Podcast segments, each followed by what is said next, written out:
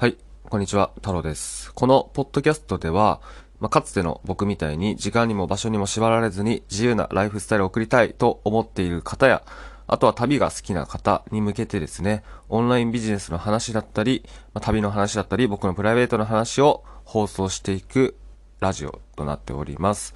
え今回のテーマは、貯金するほどバカを見るっていうテーマでお話をしていこうと思います。はい。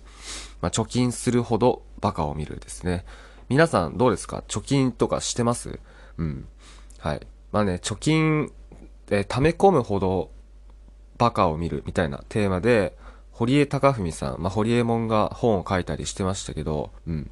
まあ、僕もね、結構、今、今の、今の時点というか、うん。まあ、なんか、かつては、あんまり、なんだろうな、本当の意味で理解してなかったと思うんですけど、今はね、本当に実感します。やっぱね、お金って使わないと意味ない。うん。そして、お金って使ったら、やっぱね、まあ、返ってくるというか、使ったら、やっぱリターンがある。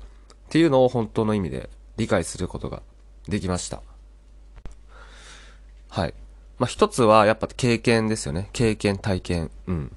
経験とか体験にお金を使う。そう。そうすると、もう単純ですけど、経験値が増える。そして、うん。まあ、経験値が増えると何ができるかっていうと、新たな発信ができるってことなんですね。うん。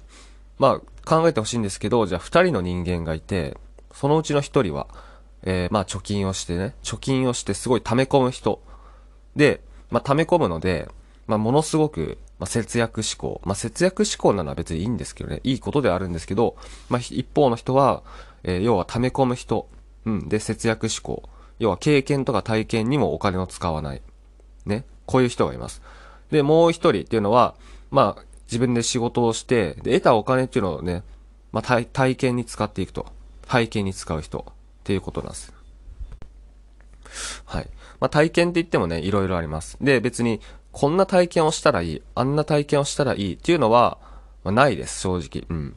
だから、まあ、例えばね、僕みたいに旅してもいいし、ね、なんか、あのーなんだろうな、高級なレストランとか行ってみてもいいですし、何でもいいです。もう遊ぶとかね。何でもいいです。そう。もう何でもいいからとにかく体験するお金を使うってことをやってる、まあ二人がいいます。この二人は、まあ、どっちの方が、その面白い話ができるって思いますか？うん。まあ僕はね、思うんですけど、やっぱね、体験とか経験してる人、ね、お金を貯め込むのではなく、体験、経験をしてる人の方が、まあ面白い話ができると思うんですよ。要は引き出しが多いってことですね。うん。経験値が高いから、まあその経験値っていうの、なんかね、世間一般では経験値イコール、なんかこう社会に、なんかなんだろうな、社会人としての経験値みたいな言われ方してると思うんですけど、僕はそうではなくて、経験値っていうのは、もう、その単純に経験の数とか量っていうことで別にいいと思います。はい。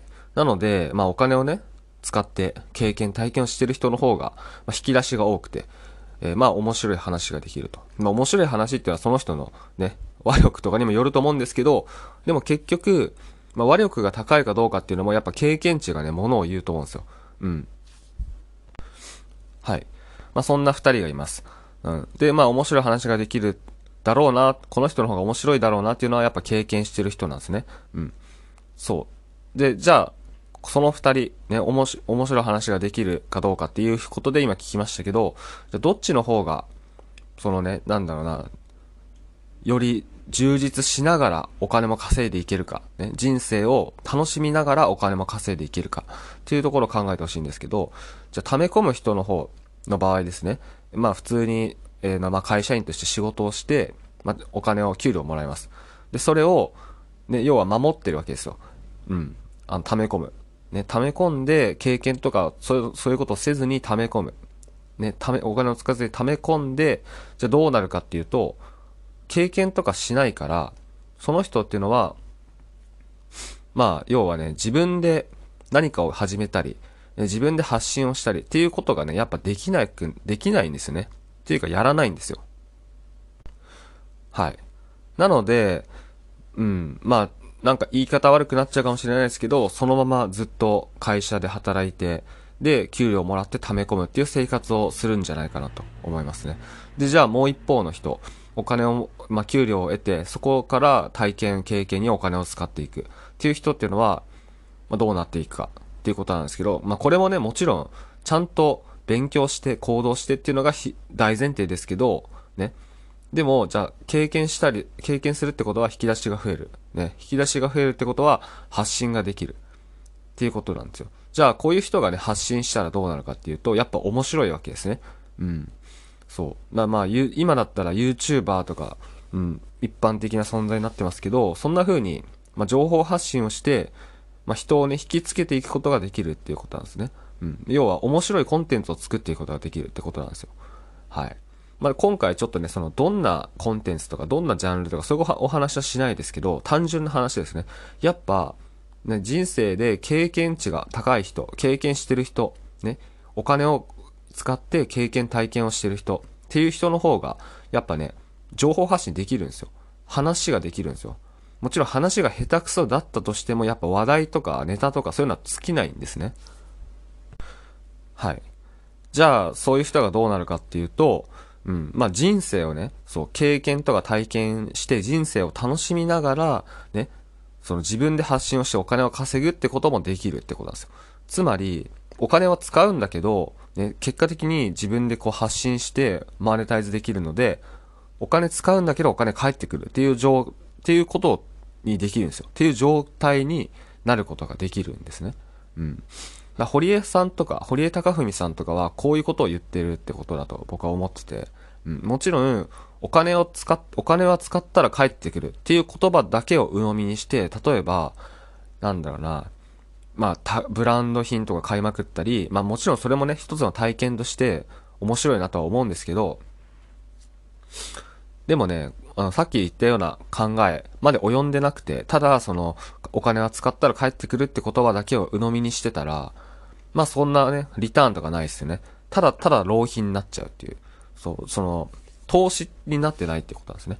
その経験とか体験にお金を使うってことは、その浪費とか消費ではなく、まあ投資っていう風に考えるっていうことが僕は大事だと思ってて、うん。まあ例えばただ旅するんじゃなくて、もちろんね、ただ旅する、ただ旅行するっていうのも、もう大事、いい、いいと思うんですけど、まあそこで得た経験っていうのをね、まあ無駄にはならないので、そう。か、生かしていくっていうことですね。そう。そういう風に考えて、うん。そういう思考で生きていれば、お金って使っても、やっぱ返ってくるんですよ。リターンがあるんですよ。はい。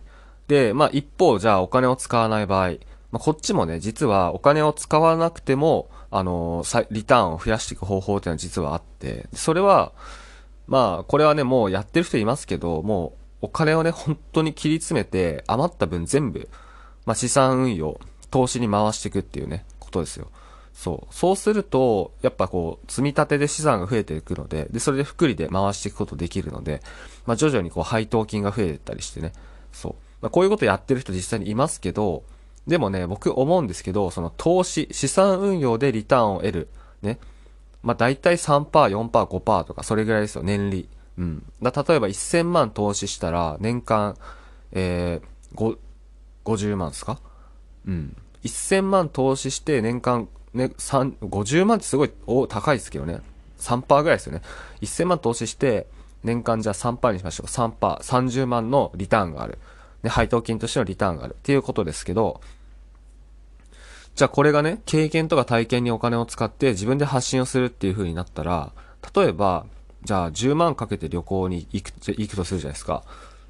まあ、これ僕の例ですけど、うん。あ、ちょっと変えるか。10万じゃなくて、じゃあ、僕の例で言うと、北海道、あのー、2年前ですね。2年前に原付で北海道を旅したんですけど、その時、確か、まあ、5万円ぐらい使いました。全部で。はい。まあ、全部で5万円ぐらいかけ、お金をかけたんですけど、そ、その結果どうなったかというと、僕はそのね、体験を通して、えー、コンテンツを作りました。YouTube に動画をアップしました。えー、まあ、YouTube でトークしたり、Kindle って言って、電子書籍を作ったりしました。